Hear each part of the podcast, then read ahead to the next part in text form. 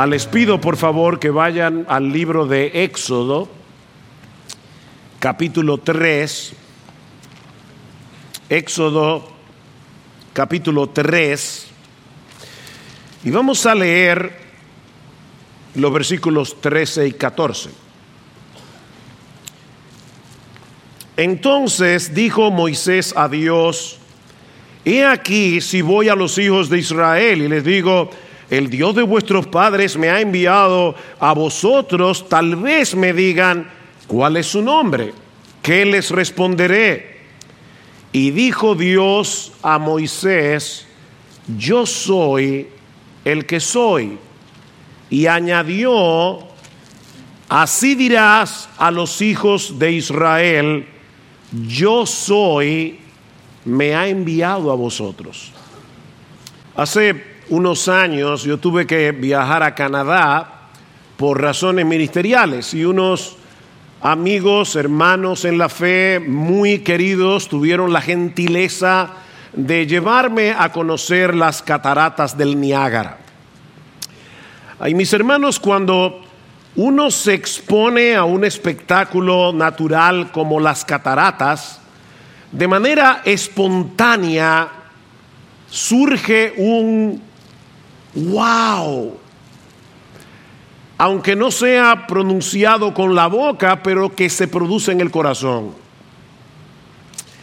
Decir que, aquello fue impresionante se queda corto de lo que experimenté ese día. Ahora, cuando uno se encuentra en situaciones como esas y contempla algo tan espectacular, uno no tiene que decirse a sí mismo, ahora debo abrir la boca y decir, wow, porque eso sería lo más apropiado, además de que no quiero que los hermanos que, han hecho el esfuerzo de traerme a la catarata piensen que yo me he sentido decepcionado. No, mis hermanos, las emociones no funcionan así. Uno simplemente se detiene a contemplar ese espectáculo, millones y millones y millones de galones de agua cayendo por minuto, ah, por minutos arcoíris que se forman en el fondo de las cataratas cuando el agua rompe y se convierte en vapor, eh, un ruido atronador. Y en una forma natural uno dice, wow Así funcionan nuestros, nuestras emociones y así funciona nuestra adoración. Dios nos creó con la capacidad de experimentar asombro ante todo aquello que es hermosamente inusual pudiera darse el caso de que alguien visite las cataratas del Niágara y piense, ¿qué tiene de peculiar un chorro de agua que cae desde diferentes partes de la montaña? Pero en ese caso podríamos llegar a la conclusión de que este individuo no posee una idea muy clara de lo que está viendo o de que su aparato emocional no está funcionando bien. Bueno, lo mismo ocurre con el ser de Dios. Hermanos, ¿qué se necesita para adorar a Dios? ¿Quiénes son aquellos que pueden adorar a Dios con más entusiasmo? Bueno, pastor, los que tienen en su iglesia un buen equipo de alabanza. Yo a veces me pregunto, yo no sé qué pasaría en muchas iglesias si de repente Dios hiciera el milagro de desaparecer a todos los músicos. A mí me encanta la música, me encanta que podamos adorar acompañados de músicos, pero ¿qué pasaría en muchas iglesias que aparentemente experimentan fervor en el tiempo de alabanza si de repente desaparecieran los músicos? y nosotros adoráramos como ha adorado la iglesia de Cristo a lo largo de siglos cuando no se podía adorar con instrumentos musicales. Mis hermanos, no es la música instrumental lo que nosotros necesitamos. Óigame, es bueno tenerlo no es lo que necesitamos para poder alabar a Dios, para poder adorar a Dios, es un sentido de asombro que se produce cuando nosotros entendemos quién es Dios. Sin asombro no hay adoración. Los que poseen un mejor entendimiento de quién es Dios y se deleitan en ello son los mejores adoradores que tiene la iglesia. Por eso alguien, alguien definía la adoración como el dulce eco de las excelencias de Dios en el corazón de su pueblo. ¿Qué es la adoración? Es el dulce eco de las excelencias de Dios en el corazón de su pueblo. Nuestro Dios es absolutamente inusual porque no hay nadie como Él en toda la creación. Nada que se le compare. Él es infinitamente infinito en su ser, infinito en sus perfecciones, lleno de gloria, lleno de belleza, lleno de majestad, de modo que es imposible conocerle y contemplarle sin ser movidos a sobrecogernos y a proclamar y a querer expresar nuestra admiración. Es la deleitosa proclamación de la gloria de Dios. Eso es adoración. Así dice el Señor. Jeremías 9. No se gloríe el sabio en su sabiduría, ni se gloríe el poderoso en su poder, ni el rico se gloríe de su riqueza, mas el que se gloríe, gloríese en esto, de que me entienda y me conoce. Que se gloríe en eso.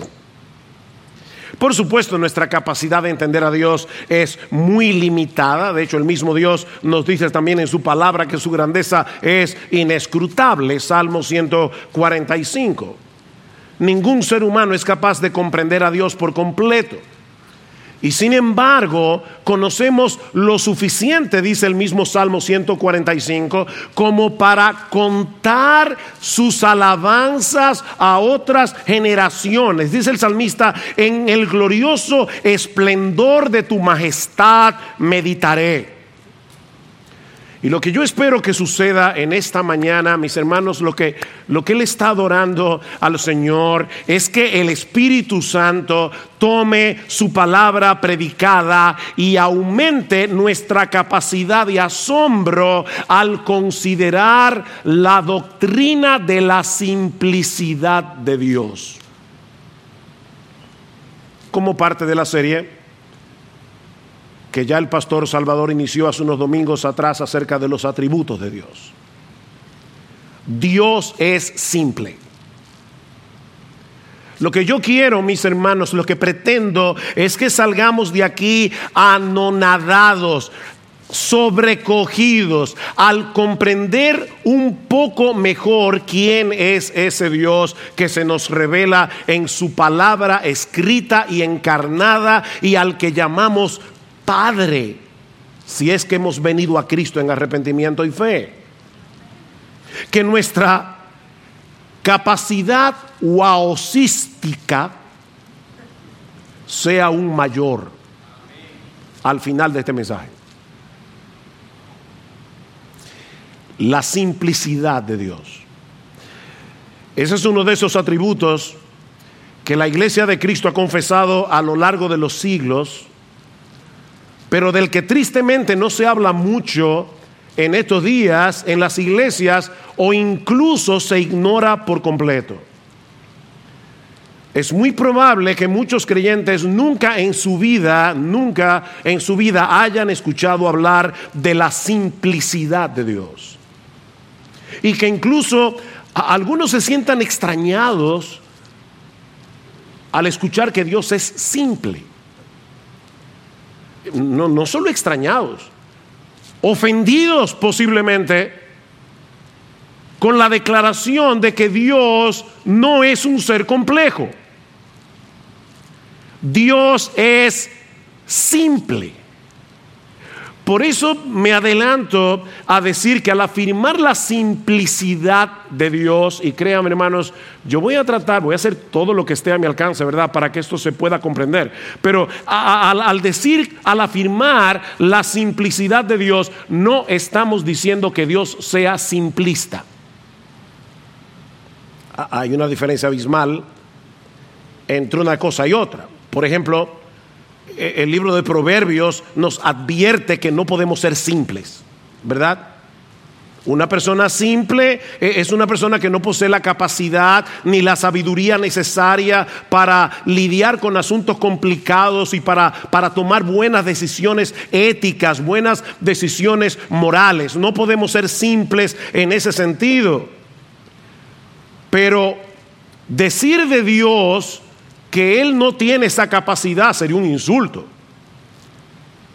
Entonces, ¿a qué nos referimos al hablar de la simplicidad de Dios? Bueno, veamos en primer lugar la simplicidad de Dios explicada para luego ver la relevancia que tiene entender esto, la simplicidad de Dios aplicada. La simplicidad de Dios explicada.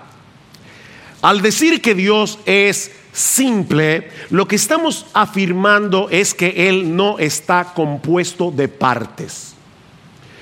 O para decirlo de otra manera, que todo lo que hay en Dios es Dios. No hay nada en Dios que no sea Dios.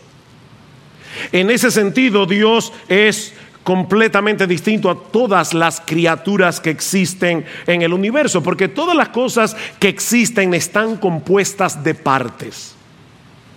Y precisamente por eso requirieron de alguien que ensamblara cada parte, la colocara en su lugar para que esa cosa sea esa cosa y funcione como esa cosa.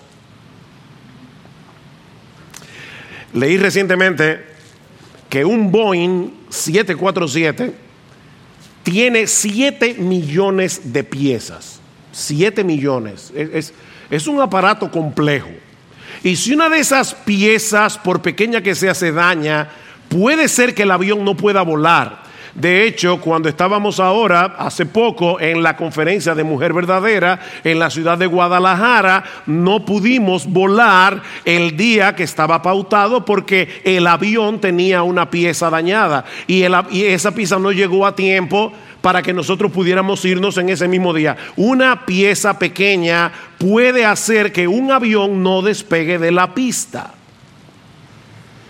Pero Dios nunca tiene que cancelar nada. A Él no le sucede eso porque todo lo que hay en Dios es Dios. Por eso Él no depende de nada ni de nadie para ser quien Él es. A lo largo de los siglos los teólogos lo han expresado de esta manera. Todo lo que está en Dios es Dios. Así que todo lo que Él necesita para ser quien Él es es Él mismo. Todo lo que Dios necesita para ser Dios es Él. Pensemos en este pasaje, Éxodo 3, la zarza ardiente, ah, del que ya de hecho Salvador hizo referencia cuando habló de la autoexistencia de Dios. Moisés está en el monte Oreb pastoreando las ovejas de su suegro cuando se encuentra con una zarza que ardía en fuego pero que no se consumía. Y entonces dijo Moisés, me acercaré ahora para ver esta maravilla. ¿Por qué la zarza no se quema?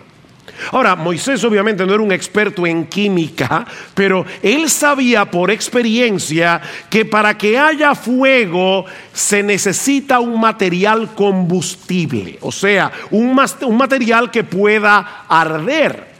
Así que lo que resultaba sorprendente y maravilloso para él era el hecho de que este fuego, que como vemos más adelante en el pasaje, representaba a Dios, era solo fuego, todo fuego. No necesitaba la zarza, o sea, el fuego estaba ardiendo en la zarza, pero no dependía de la zarza para poder arder. Ese fuego no necesitaba de material combustible porque, como dice un comentarista, ardía por su propia energía. Se trataba de un fuego que no estaba compuesto de ninguna otra cosa que no fuera el fuego mismo. Ahora, no olvidemos en qué contexto ocurre este fenómeno. En ese momento Dios iba a comisionar a Moisés para que regresara a Egipto para libertar a su pueblo y Moisés iba a comenzar a poner una serie de excusas porque él no quería hacerlo. Noten el versículo 11 del capítulo 3, pero Moisés le dijo a Dios, ¿y quién soy yo para ir a Faraón y sacar a los hijos de Israel de Egipto? Capítulo 4, versículo 1. Y Moisés respondió, ¿y si no me quieren creer ni escuchan mi voz? Versículo 10. Entonces Moisés dijo al Señor, por favor, Señor, nunca he sido un hombre elocuente, envía a otro. ¿Ven? Excusas, excusas, excusas. ¿Qué necesitaba Moisés en ese momento? Oh, pastor, obviamente levantar su autoestima. No, necesitaba saber quién era el Dios que lo estaba comisionando. Moisés no necesitaba autoafirmación. Moisés en ese momento necesitaba saber quién es Dios. Y precisamente eso es lo que Dios le revela. Dijo Dios a Moisés, Moisés, la pregunta no es quién eres tú, la pregunta es quién soy yo. Y sabes quién soy yo, yo soy el que soy. Así que cuando los hijos de Israel te pregunten, ¿y quién es ese Dios que te ha enviado a libertarnos de la esclavitud de Egipto? Tú le vas a decir, diles que yo soy, me ha enviado a vosotros. ¿Quién es Dios? Él mismo. Decía el filósofo español José Ortega y Gasset, no, no es una avenida, es un filósofo. Decía José Ortega y Gasset, yo soy yo y mis circunstancias. ¿Han oído eso? Yo soy yo y mis circunstancias. ¿Qué quería decir el filósofo español? Bueno, lo que él está diciendo es, mi yo es solamente un ingrediente, una parte de mi vida, porque también están mis circunstancias, el medio en el que se ha desarrollado mi existencia. Eso también tiene que ver con quién soy yo. Pero en el caso de Dios, Él es quien Él es. Las circunstancias no juegan ningún papel. Así como el fuego de la zarza no necesitaba ninguna energía fuera de sí mismo para arder, Dios no necesita de nada fuera de sí mismo, ni para existir, ni para ser feliz. Y, era ese Dios autosuficiente, absolutamente independiente, la fuente de todo ser y de toda vida, el que estaba enviando a Moisés a liberar al pueblo. Dios no necesitaba a Moisés para hacer su obra, pero todo lo que necesitaba Moisés era a Dios. Dios no necesitaba a Moisés, ni a ti, ni a mí, ni a nadie. Pero tú, yo y Moisés necesitamos a Dios. ¿Se dan cuenta, mis hermanos, que esta no es una enseñanza meramente académica que deba reservarse únicamente para los teólogos? Esta es una verdad esencial acerca del ser de Dios que los creyentes necesitamos conocer para alimentar nuestra confianza y nuestra admiración por Él. Nuestro Dios es quien Él es porque todo lo que hay en Dios es Dios mismo. Él no está compuesto de partes. Ahora, consideremos por un momento, primero, lo que eso implica en cuanto a los atributos de Dios y en segundo lugar, lo que eso implica para la doctrina de la Trinidad. Los atributos de Dios. La Biblia dice que Dios es amor, santidad, justicia, bondad, omnipresente, omnipotente, omnisciente, eterno, inmutable y todo lo demás. Pero eso no quiere decir que cada uno de esos atributos sea una parte de Dios.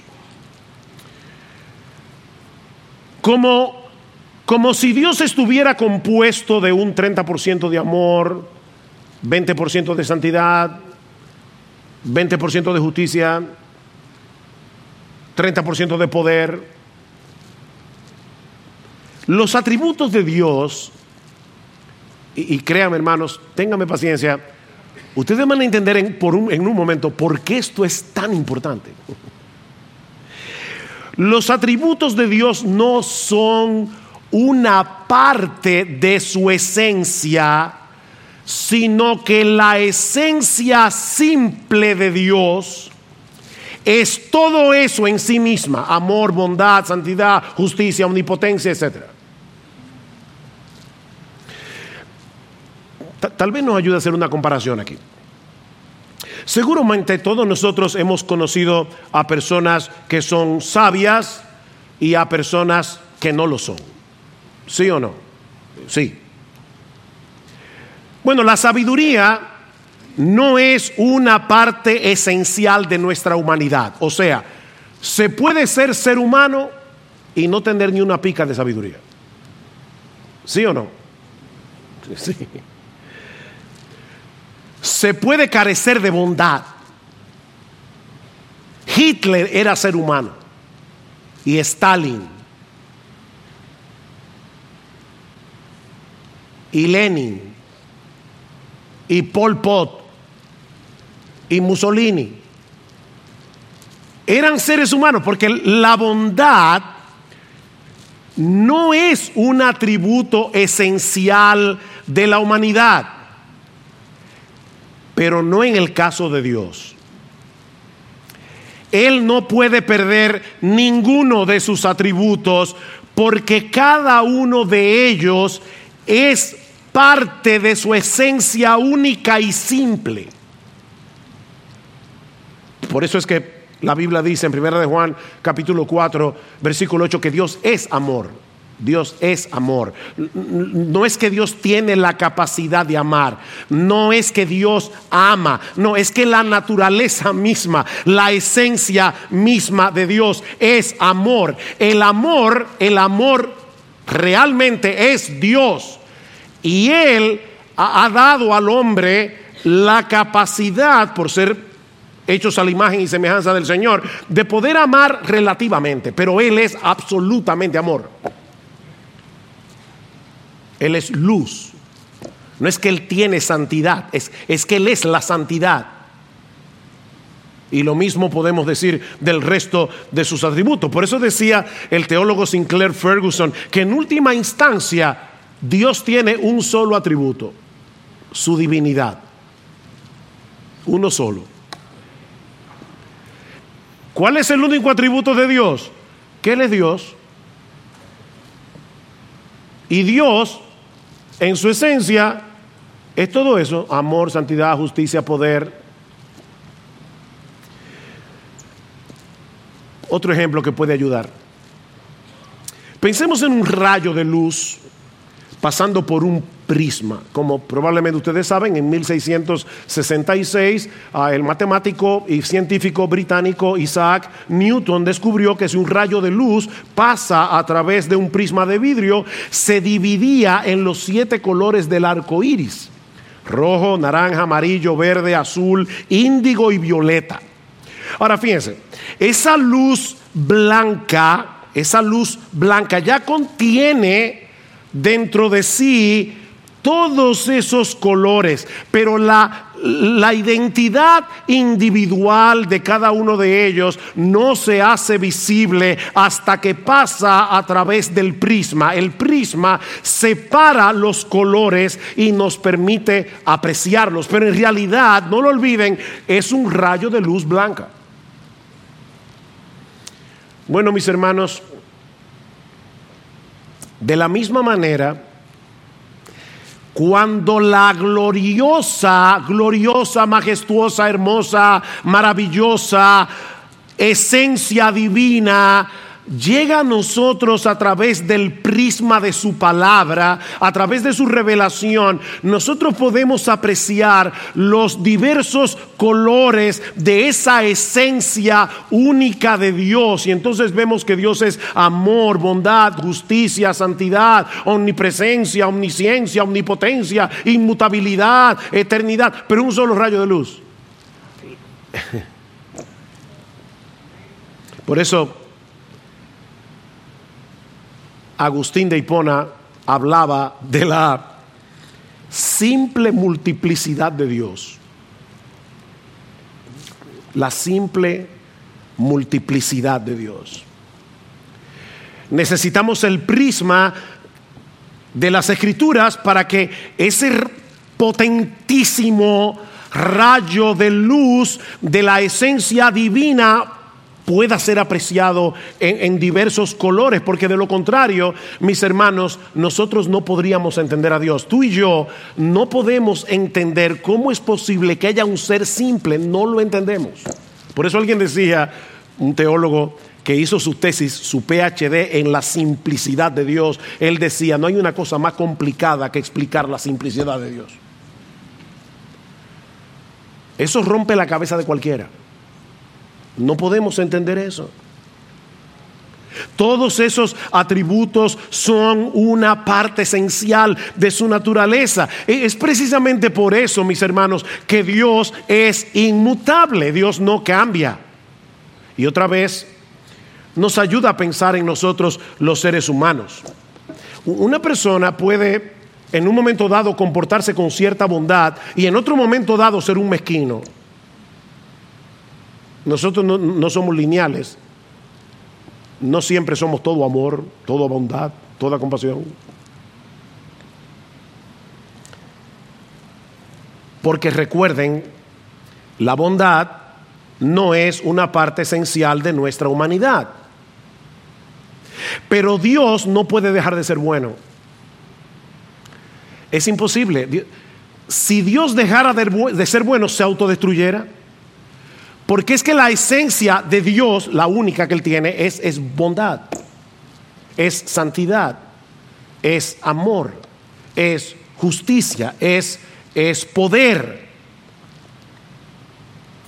Dice el salmista en el Salmo 90, Señor, tú nos has sido refugio de generación a generación, antes que naciesen los montes y formases la tierra y el mundo, desde el siglo y hasta el siglo, desde la eternidad y hasta la eternidad, tú eres Dios. Tú eres en eterno presente, tú eres Dios. Él siempre es el mismo. Dios no puede ser menos de lo que es, ni tampoco más. Si yo le dijera a mi esposa, la quiero piropear, y le digo, hoy tú eres mejor que cuando nos casamos, sería un piropo si tú le dices a Dios que Él es hoy mejor que ayer, es un insulto. Ustedes no se han dado cuenta que ningún salmista, a ningún salmista se le ocurre alabar a Dios y decir, wow Señor, tú ahora eres mejor. Es que Dios no puede ser mejor de lo que Él es ya. Es imposible porque Él ya es absolutamente bueno, absolutamente amoroso, absolutamente santo, absolutamente justo.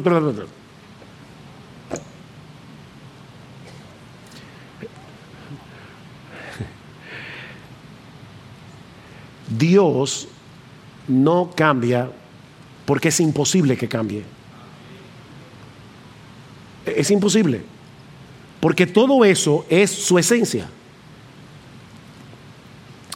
Pastor, ¿y qué de la Trinidad? ¿Cómo podemos congeniar la simplicidad de Dios con la Trinidad de Dios? Respuesta es precisamente porque Dios es simple que es trino. Dios no pudiera ser trino si no fuera simple. La Biblia enseña que la esencia única e indivisible de Dios, simplicidad, subsiste completamente en tres personas distintas, el Padre, el Hijo y el Espíritu Santo. El Padre es Dios, el Hijo es Dios, el Espíritu Santo es Dios, pero aún así no hay tres dioses, sino un solo Dios, porque los tres son una sola esencia. Si no fueran tres dioses. Pastor, de verdad, yo, yo eso no lo entiendo. Yo tampoco. Si tú y yo pudiéramos entender eso, seríamos Dios. Pero Él es más grande que tú y más grande que yo. Y qué bueno, porque si Él no fuera más grande que tú y más grande que yo, no pudiéramos escondernos bajo su bajo Él. Él es la roca eterna de los siglos.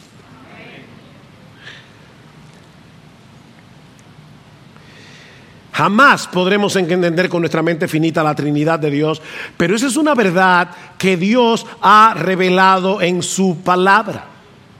Ahora, eso no significa, y aquí es que viene la parte importante, que Dios está compuesto de tres partes llamadas Padre, Hijo y Espíritu Santo. Un tercio el Padre, un tercio el Hijo, un tercio el Espíritu Santo. Como si cada una de las personas de la Trinidad poseyera un tercio de la esencia divina. De hecho, una vez escuché a alguien lamentablemente decir que la Trinidad, eso es fácil, se puede comparar con el huevo.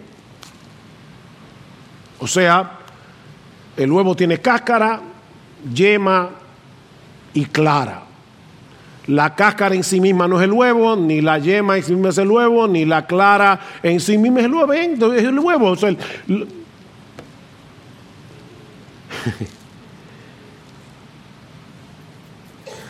Eso equivaldría a decir que cada persona de la Trinidad no es Dios en sí mismo, es un tercio de Dios como si tuviéramos que sumar a las tres personas para tener la esencia completa de Dios.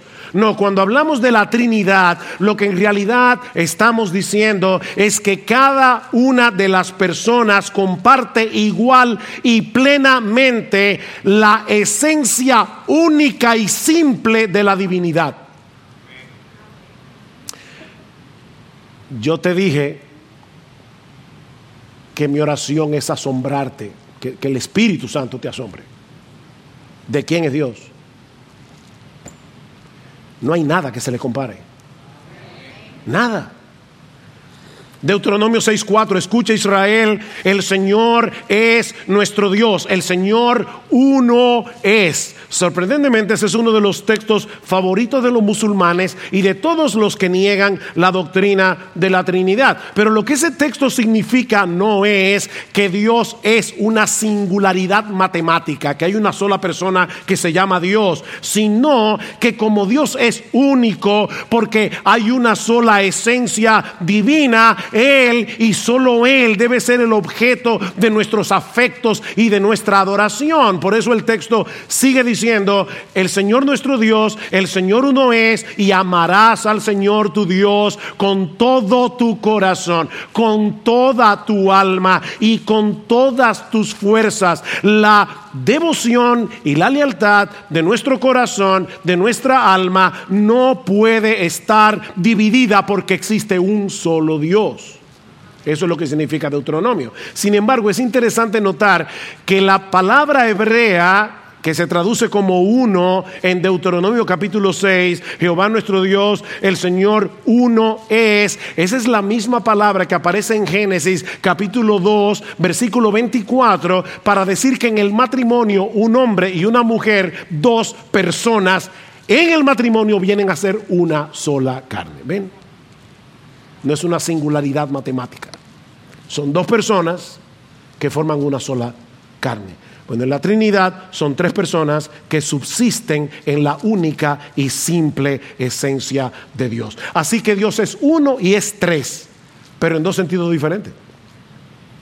Él es uno en cuanto a, su esencia, porque solo hay un Dios, no tres. Pero Él es tres con respecto a las personas, porque son el Padre, el Hijo y el Espíritu Santo.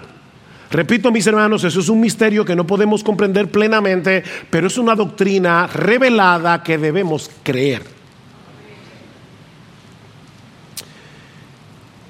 Pastor, ¿y por qué eso es tan relevante?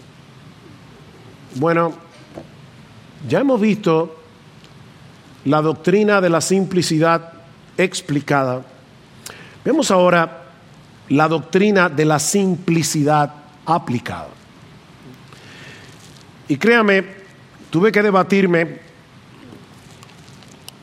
en cuanto a cuántas aplicaciones traer. Voy a limitarme a cuatro. En primer lugar, porque nuestro Dios es un ser simple que no depende de nada ni de nadie para su existencia, para su felicidad. Podemos y debemos depender de Él en medio de cualquier necesidad y circunstancia.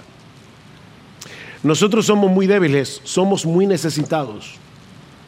Cualquier cosa puede afectarnos de repente en una forma profunda y significativa, pero no a Dios. Nosotros necesitamos a Dios, tú necesitas a Dios, Él no necesita a nadie. Pero podemos confiar en Dios precisamente porque Él no necesita a nadie. Porque Él es simple. Como ustedes saben, el viernes 12 de mayo, mi esposa y yo participamos de una celebración que fue muy importante, de mucho gozo para nosotros. Lo más lejos que yo tenía es que ese día terminaría en la emergencia de un hospital en Louisville, Kentucky, con un fuertísimo dolor de espalda. Esa fue la celebración. Reflexionando después acerca de este incidente, yo decía, Señor, de verdad yo quiero tratar de entender, yo no necesito entender, pero yo quisiera como entender por qué pasó esto, qué, qué tú me quieres enseñar. Y varias cosas vinieron a mi mente en ese momento. Por un lado, que en este mundo caído definitivamente no existe la perfecta felicidad. No existe. Por otro lado, que siempre debo estar profundamente agradecido con mi Señor y mi Salvador cuando, cuando estaba en el, en el momento más agudo del dolor, estaba privado del dolor, yo solo podía pensar, mi Señor Jesucristo se hizo hombre y Él decidió tomar ese lugar, ese dolor que, es infinitamente superior a este para que yo fuera salvo. Y eso de verdad produjo mucha gratitud en medio del dolor. Por otro lado, pensé definitivamente, solo Dios puede ser nuestra completa satisfacción. Pero otra de las enseñanzas que yo saqué ese día es que solo Dios merece la gloria por todos nuestros logros, porque nosotros somos demasiado frágiles.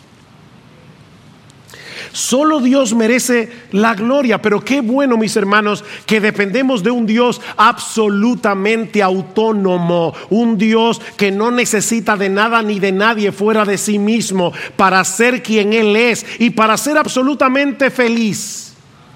Dice en Isaías capítulo 49, porque yo soy Dios y no hay otro Dios y nada hay semejante a mí, que anuncio lo por venir desde el principio y desde la antigüedad, lo que aún no era hecho, que digo, mi consejo permanecerá y haré todo lo que yo quiero. Ni tú ni yo podemos decir, yo voy a hacer lo que yo quiero. Porque una cosita minúscula que no se ve te puede postrar en una cama. Pero no a Dios. Podemos y debemos depender en todo de ese Dios, porque Él hace todas las cosas según el designio de su voluntad, como dice en Efesios 1.11. Su voluntad prevalecerá, mis hermanos, porque Él no necesita buscar nada fuera de sí mismo para hacer lo que Él se ha propuesto hacer. En segundo lugar, porque Dios es un ser simple, debemos vivir con la conciencia debemos vivir con la conciencia de que Él está plenamente presente en todo lugar con todos sus atributos. Es un ser simple. La semana que viene me toca predicar sobre la omnipresencia de Dios. Ahora les adelanto que lo que eso significa no es, niños, Cuando Dios, la Biblia dice que Dios es omnipresente, lo que eso significa no es que Dios es grandote, grandote, grandote, tan grandote que Él llena todo el espacio. No. Lo que eso significa es que todo Dios está en todo lugar al mismo tiempo. Porque Él es una sola esencia. Todo Dios está en todo lugar. Salmo 139, delante y detrás me rodeaste y sobre mí pusiste tu mano. Tal conocimiento es demasiado maravilloso para mí. Alto es, no lo puedo comprender. ¿A dónde me iré de tu espíritu y a dónde huiré de tu presencia? ¿Sabe lo que dice el texto hebreo? ¿A dónde huiré de tu cara? Dice el texto hebreo. Estamos todo el tiempo en la cara de Dios. Ahora mismo puede ser que una hormiga esté pasando por aquí debajo, atrás, y yo ni cuenta me estoy dando de eso. Porque yo tengo que poner mi cara ahí para poder verlo. Pero nosotros estamos todo el tiempo en la cara de Dios, porque Él es un ser simple. Si subiera a los cielos, allí estás tú, todo tú. Y si en el Seol hiciere mi estrado, he aquí, allí estás tú, todo tú.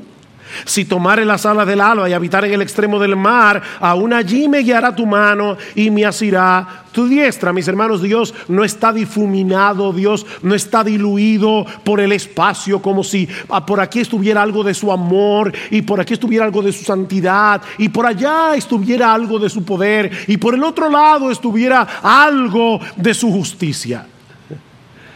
Todo Dios, en todo lugar, al mismo tiempo. Si eso no te asombra, yo no sé cómo asombrarte.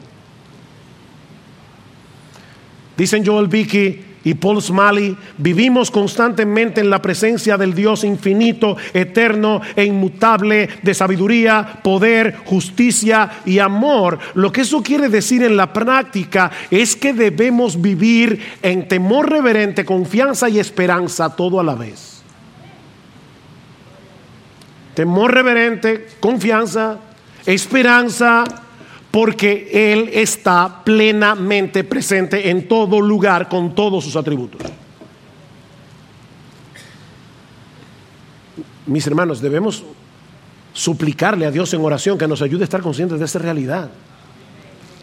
Sobre todo cuando estamos inmersos en nuestra vida cotidiana. Nosotros podemos estar haciendo la cosa más trivial del mundo y aún la estamos haciendo en la cara misma de Dios como también podemos estar en una profunda aflicción y consolarnos con el hecho de que todo Dios está allí con nosotros en ese momento.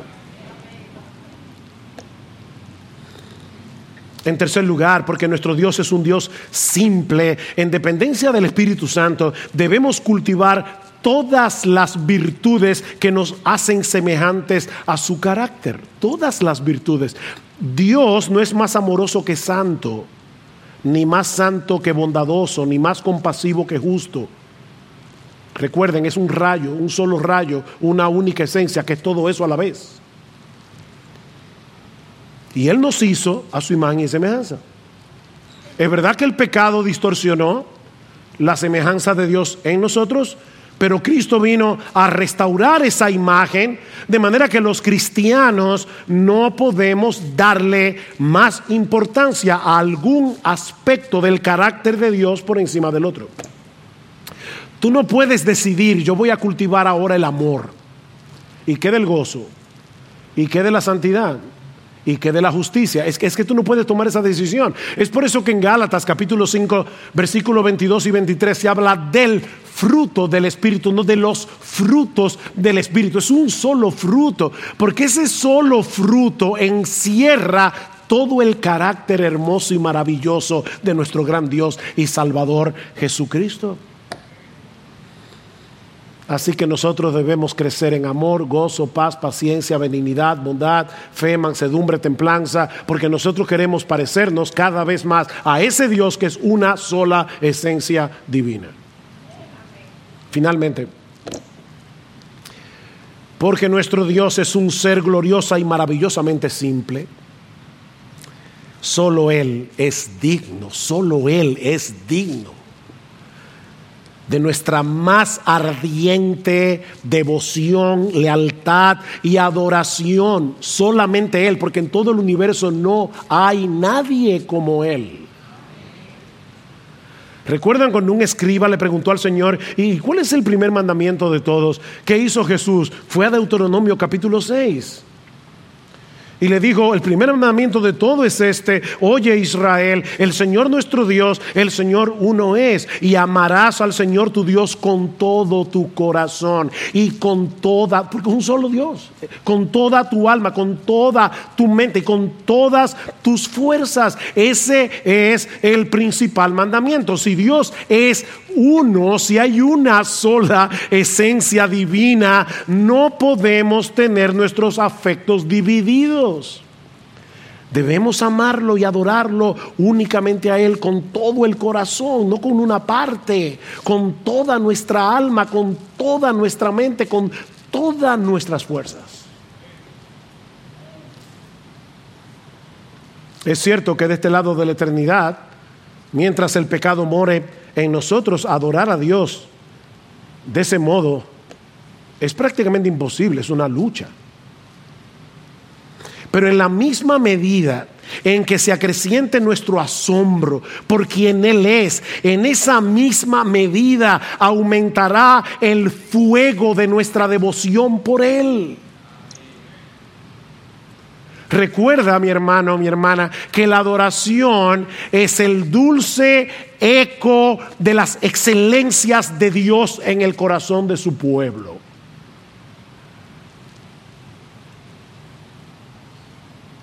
Mira, si pararse a contemplar las cataratas del Niágara o el cañón del Colorado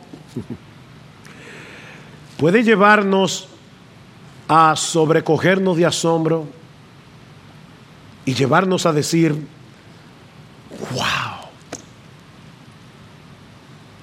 no existe nada ni nadie en el mundo que deba producir en nosotros un asombro mayor, un deleite mayor que ese glorioso Dios eterno, santo, justo, inmutable, sabio y bondadoso al que los creyentes le llaman Padre por causa de nuestra unión con su Hijo.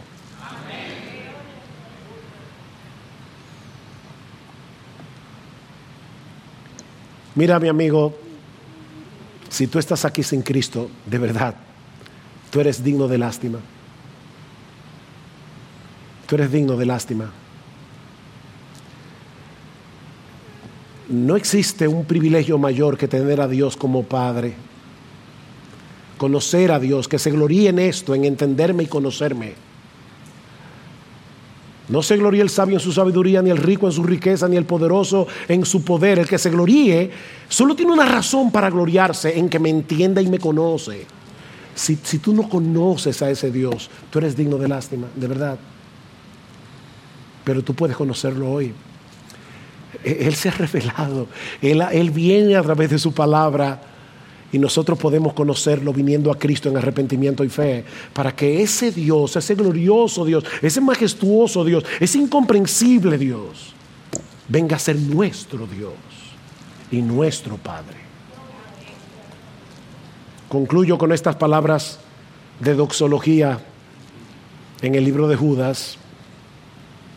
Y aquel que es poderoso para guardaros sin caída y para presentaros sin mancha en presencia de su gloria con gran alegría al único Dios, nuestro Salvador, por medio de Jesucristo nuestro Señor, al único Dios nuestro Salvador, por medio de Jesucristo nuestro Señor, sea gloria, majestad, dominio y autoridad antes de todo tiempo y ahora y por todos los siglos. Amén y amén.